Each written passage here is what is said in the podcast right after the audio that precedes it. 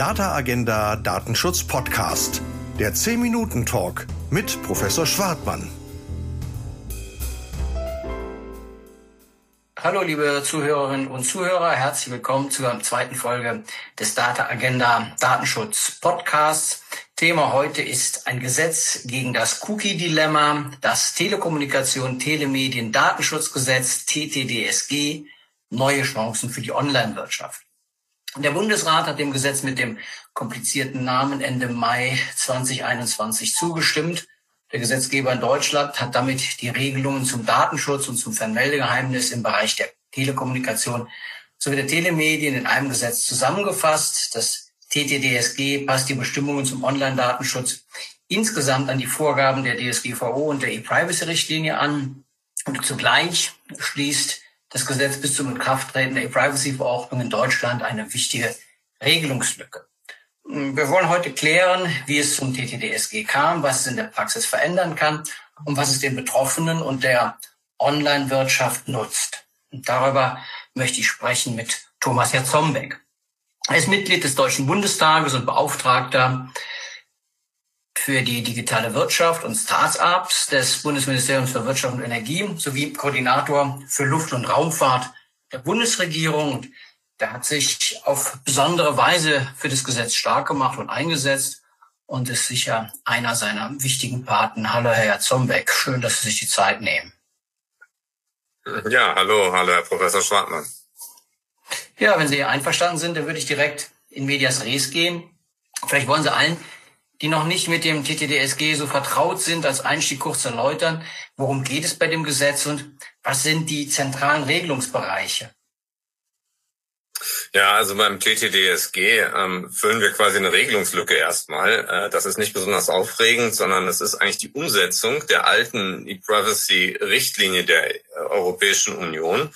Ähm, das haben wir in Deutschland jahrelang vor uns hergeschoben, weil der ein oder andere Hörer vielleicht auch mitbekommen hat, dass ja auch sehr stark in den letzten Jahren gerungen wurde um die neue E-Privacy-Verordnung und eigentlich die Meinung vorherrschte, das kommt jetzt bald das Neue und dann setzen wir das um. Aber spätestens eben jetzt auch dadurch, dass wir äh, das Telekommunikationsgesetz, das TKG, angepasst haben an das äh, EU-Telekommunikationspackage und also nicht nur angepasst, sondern komplett nagelneues Gesetz ähm, erarbeitet haben, war es jetzt auch notwendig, hier die datenschutzrechtlichen Bestimmungen zusammenzubringen. Und insofern ist das Gesetz an sich erstmal relativ unspektakulär. Interessant wird wahrscheinlich der Punkt sein, auf den wir zu sprechen kommen, nämlich die Frage, wie gehen wir jetzt eigentlich mit den Einwilligungen rund um diese ganzen Cookie-Fragen um? Und das ist tatsächlich auch der echte politische Hebel, mit dem wir hier im TTDSG unterwegs sind. Ja, klasse. Ähm, ja, Sie haben es gesagt, das TTDSG musste kommen, weil der Kodex zur elektronischen Kommunikation der EU sonst nicht umgesetzt worden wäre. Und dennoch hatten viele, ich um ehrlich zu sein, auch bis zum Schluss ein bisschen Sorge, dass das Gesetz irgendwie scheitert. Ähm, das hat ja äh, eine wechselvolle Geschichte hinter sich, gerade in den letzten Monaten. Äh, warum ist es gut, dass es jetzt da ist? Was erhofft sich die Politik von dem Projekt, bevor wir dann danach in der Tat, denke ich mal, auf den Einbildungsparagraphen zu sprechen kommen sollten? Ja, also im Wesentlichen setzen wir ja mit der gesamten Revision des Telekommunikationsgesetzes jetzt europäisches Recht um, ähm, was jetzt ähm, äh, teilweise sehr technisch ist, teilweise aber auch für uns sehr konkrete Nutzen bringt. Wir haben zum Beispiel jetzt rund um das Telekommunikationsgesetz ein, eine Initiative gemacht, um die Glasfaserverkabelung in den Gebäuden anzureizen. Das ist, glaube ich, ein ziemlich entscheidender Punkt. Man kann also jetzt künftig nicht mehr äh, Beiträge umlegen, ähm, auf die Mieter und auf die auf die äh, Teileigentümer ähm, von Anlagen, die vor 30 Jahren gebaut sind, sondern muss jetzt in Glasfaser investieren.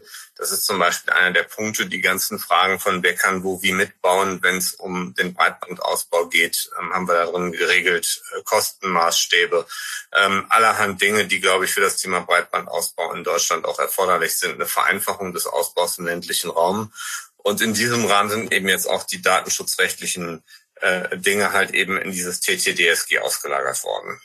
Ja, warum war es schwierig, ob das kommt oder nicht? Ähm, weil am Ende, man muss sich das so vorstellen, im Parlament ist jetzt gerade Rush Hour oder Schlussverkauf, wenn man es ganz böse sagen möchte.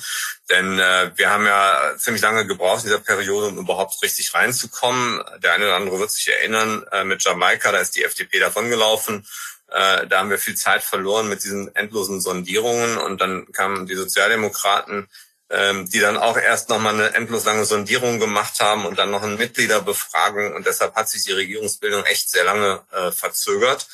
Ähm, und ähm, äh, im Laufe dieser Zeit, die dann danach war, gab es natürlich eine ganze Reihe von Vorhaben. Und dann ist das ganz normal, dass sich da nicht immer alle einig werden. Und dann glaubt man immer noch irgendwie, wenn man noch äh, zuwartet, dann werden sich noch Dinge verbessern und vielleicht wollen die anderen auch noch mal was von einem bei einem anderen Gesetz. Und irgendwann zum Ende der Periode, der Wahlperiode hin, wird dann klar, das, was jetzt auf dem Tisch liegt, liegt auf dem Tisch und entweder einigt man sich jetzt und kann auch was umsetzen oder man setzt es nicht um und dann kommt wer auch immer beim nächsten Mal und kann dann irgendwas machen.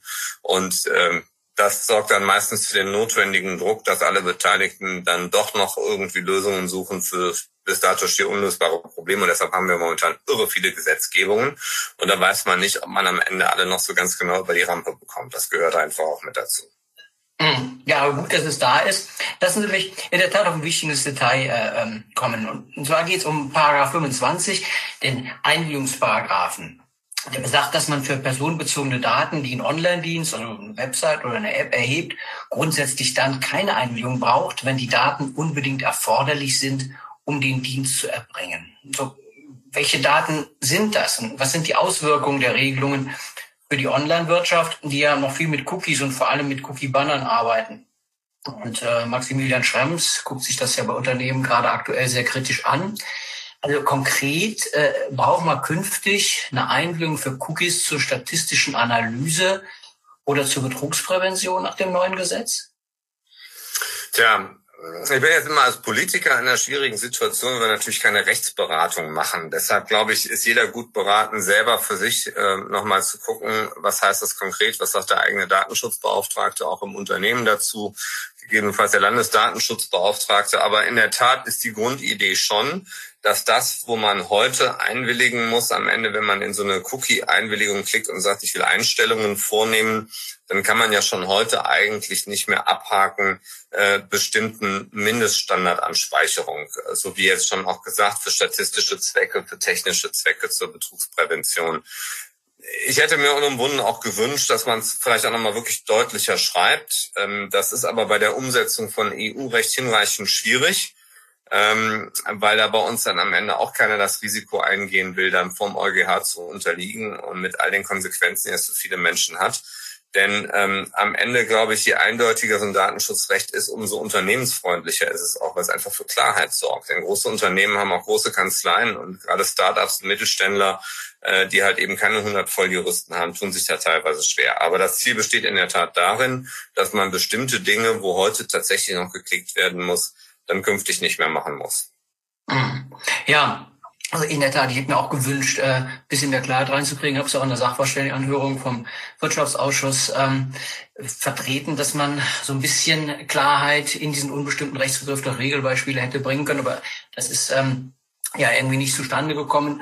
Und jetzt muss halt äh, die Praxis, insbesondere auch die Datenschutzaufsichtspraxis an der Stelle Augenmaß beweisen, dass ähm, die Wirtschaft jetzt äh, nicht völlig ähm, ja kurzatmig wird, wenn es um solche Dinge geht. Ich würde noch einen wirklichen Meilenstein aus meiner Sicht des Gesetzes ansprechen. Und zwar schafft es einen Rechtsrahmen für sogenannte äh, Dienste zur Einwilligungsverwaltung. Und der Vorschlag dazu stammt von der Datenethikkommission.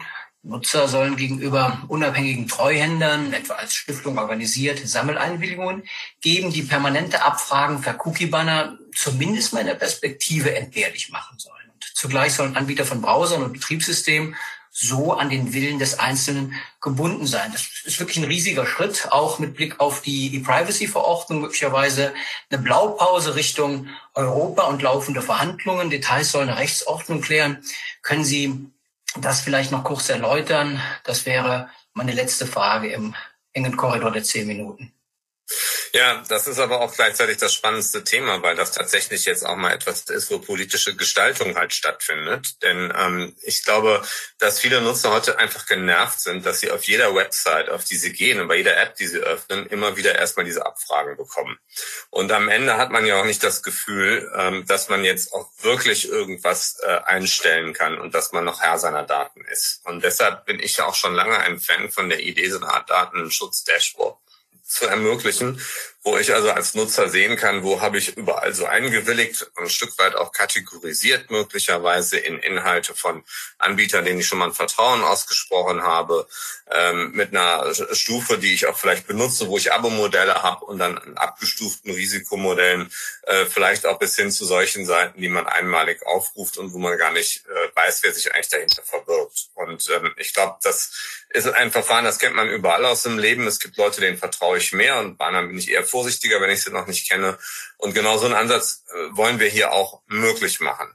Denn was wir sehen, ist, dass Apple und Google sehr daran arbeiten, diese Third-Party-Cookies zu eliminieren. Die einen aus dem Betriebssystem ist hier Stichwort iOS 14.5, die anderen aus dem Chrome-Browser und ähm, das bringt die, die ähm, europäische Internetindustrie noch stärker auch in eine Abhängigkeit von, von Google und von Apple. Und ob das jetzt am Ende wirklich für den Datenschutz irgendwas hilft, das kann überhaupt gar niemand so richtig beurteilen, weil das Nutzertracking wird eben künftig weiterhin möglich sein, allerdings dann durch das Gate von äh, Apple und von Google und von Facebook. Und äh, deshalb haben wir jetzt verschiedene Ziele gehabt. Das erste besteht eben darin, diese unendlichen Cookie-Banner erstmal zu wir, wir wollen die Mäuse erlösen von der Qual des stetigen Geklickes. Ja, also wir wollen diese Cookie-Banner möglichst eliminieren. Ähm, zum Zweiten wollen wir auch der europäischen Internetwirtschaft ein besseres Level-Playing Field schaffen gegenüber diesen Einwilligungsgiganten. Ähm, und zum Dritten wollen wir aber auch ein System schaffen, wo vielleicht über Stiftungen, über jedenfalls Anbieter, die klare klare Kriterien auch erfüllen müssen. Nämlich ein ganz wichtiger Punkt wird sein, dass sie halt eben diese Daten nicht kommerziell verwerten. Das, was eben diese Einwilligungsgiganten von morgens bis abends tun und wo der wirtschaftliche Erfolg drauf aufbaut. Sondern was wir wollen ist, ähm, dass am Ende halt eben hier neue Anbieter entstehen, die eher öffentlich-rechtlich quasi sind oder jedenfalls von einem Anspruch sind, der jetzt nicht, nicht diese Daten kommerzialisiert und die am Ende den Nutzern auch verschiedene Profile anbieten und die jetzt auch nicht in so einen Modus geraten zu sagen, jetzt wird künftig sämtliche Formen des Nutzerverhaltens äh, abgeschaltet, sondern es ist doch klar, es gibt auch Angebote zum Beispiel von Verlegern, wenn man auf so eine Seite wie Spiegel Online geht, dann sagt er entweder willigst jetzt zur, zur Nutzer, nutzerbasierten äh, Werbung ein oder ansonsten bieten wir da auch ein Abo-Modell an für ein paar Euro im Monat. Ich glaube, das ist ja etwas, was man ja auch nachvollziehen kann. Irgendwie müssen sich solche Dienste ja refinanzieren. So, und ähm, sowas soll künftig eben möglich sein, dass es am Ende für Qualitätsanbieter, die auch bestimmte Datenschutzstandards auch zusichern ähm, und bestimmte Verfahren zusichern, dass man da zum Beispiel andere Einstellungen findet, als wenn man irgendwo auf irgendwelchen Seiten in Drittstaaten ist, die völlig dubios erscheinen, wo man irgendwie durch einen Hyperlink hinverwiesen wurde. Und ich glaube, das gibt dann auch, wenn man das mit so einem Dashboard kombiniert, den Nutzerinnen und Nutzern auch ein besseres Gefühl dafür, was passiert eigentlich mit meinen Daten. Kann ich auch später nochmal auch Daten auch wieder löschen, was ja heute irgendwie kaum möglich ist. Müsste ja Briefe schreiben an Gott und die Welt, was ein, glaube ich, utopisches Verfahren ist. Äh, und auf der anderen Seite eben, wie gesagt, auch der, der europäischen Internetindustrie auch ein Stück weit mehr Augenhöhe gegenüber den amerikanischen Playern bringt. Mhm. Und die dürfte das dann ja auch, weil Sie öffentlich-rechtlich sagten, ähm das glaube ich nicht so gemeint, sondern sollen durchaus private Dienste sein. Sie sollen eben nur nicht verdienen an der Einwilligungsverwaltung, an der Refinanzierung des Dienstes, äh, da wird man nicht dran vorbeikommen. Aber man soll eben einfach ähm, ja nicht an der Datenauswertung verdienen, wie Apple, Google und Co. das halt machen. Also das ist, glaube ich, irgendwie der entspringende Punkt. Und da zielt ja, glaube ich, auch die äh, Gesetzesbegründung Richtung Stiftungen hin. Ne? Ja, so ist es, genau. Und wir werden jetzt noch eine Verordnung machen.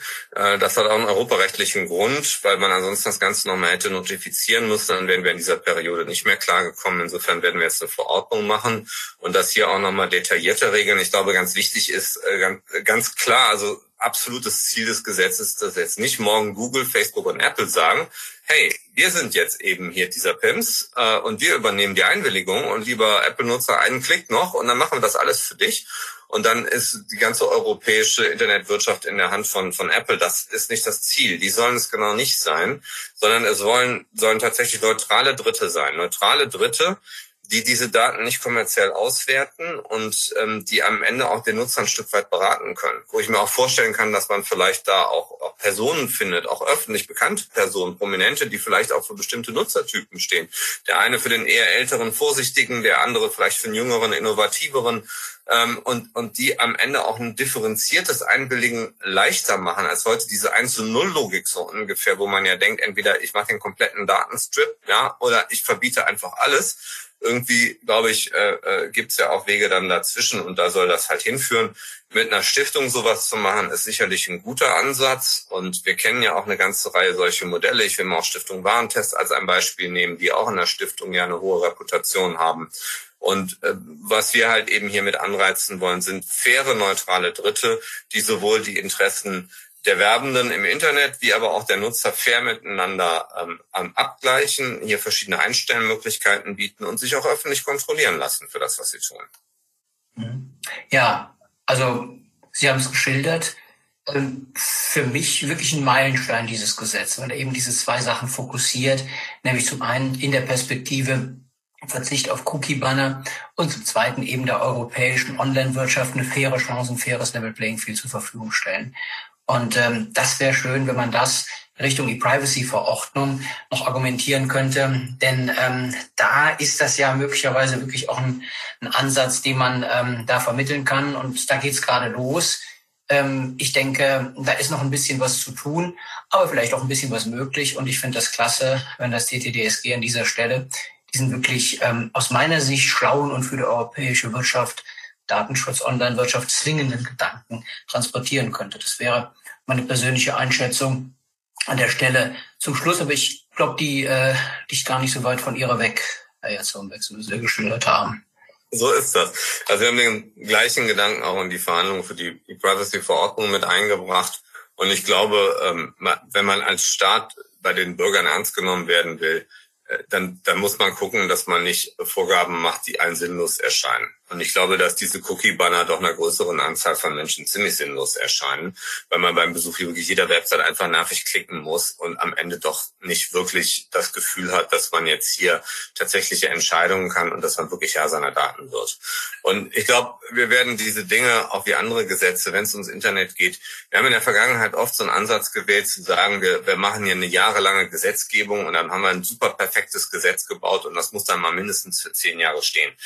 Das entwickelt entwickelt, diese Themen entwickeln sich so unglaublich schnell heutzutage, dass wir ja auch einen deutlich agileren Ansatz brauchen. Also ich glaube, wir müssen auch mit solchen Gesetzgebungen auch mal ein paar Dinge austesten, ausprobieren. Und wir haben ja gerade mit der Verordnung auch einen relativ agilen Weg, es dann auch anzupassen, wenn wir mal die ersten Ergebnisse sehen und merken, läuft das in die Richtung, wie wir es uns vorgestellt haben oder nicht? Oder gibt es auch Anpassungsstrategien möglicherweise von den amerikanischen Einwilligungsgiganten? Und, äh, und da muss man, glaube ich, auch äh, bereit sein, einfach mal auch mal ein paar Dinge einfach zu machen. Und nicht bis so lange zu diskutieren, bis es das Internet gar nicht mehr gibt. Und dazu neigen wir manchmal. Und ich glaube, dass wir hier einen agilen Weg jetzt gefunden haben, wirklich etwas zu machen, was auch äh, aus Sicht der Nutzerinnen und Nutzer einen echten Mehrwert bringt. Das glaube ich auch. Vielen herzlichen Dank, lieber Herr Jarzombeck. Hm, Mitglied des Deutschen Bundestags, Beauftragter für die digitale Wirtschaft und Start-ups. Ich kürze hier an der Stelle mal ab, Herr Jatzombeck. Ne? Das ist ein super langer Titel äh, und ein ähm, wichtiges Amt. Und vielen herzlichen Dank dafür, dass Sie sich die Zeit genommen haben, mit uns über das CTDSG zu sprechen. Ich bin gespannt auf die weitere Entwicklung, vor allem auf die Rechtsverordnung. Ich ähm, glaube, dass wir an dieser Stelle wirklich ähm, was bewegen können. Und ähm, bedanke mich sehr dafür, dass Sie sich die Zeit hier genommen haben. Ja, sehr gerne. Ich danke fürs Interesse. Ja, schön, liebe Zuhörerinnen und Zuhörer. Das war der Data Agenda Datenschutz Podcast zum TTDSG und zur Auflösung hoffentlich des Cookie-Dilemmas. Vielen Dank fürs Einschalten und Zuhören. Alles Gute. Bleiben Sie gesund.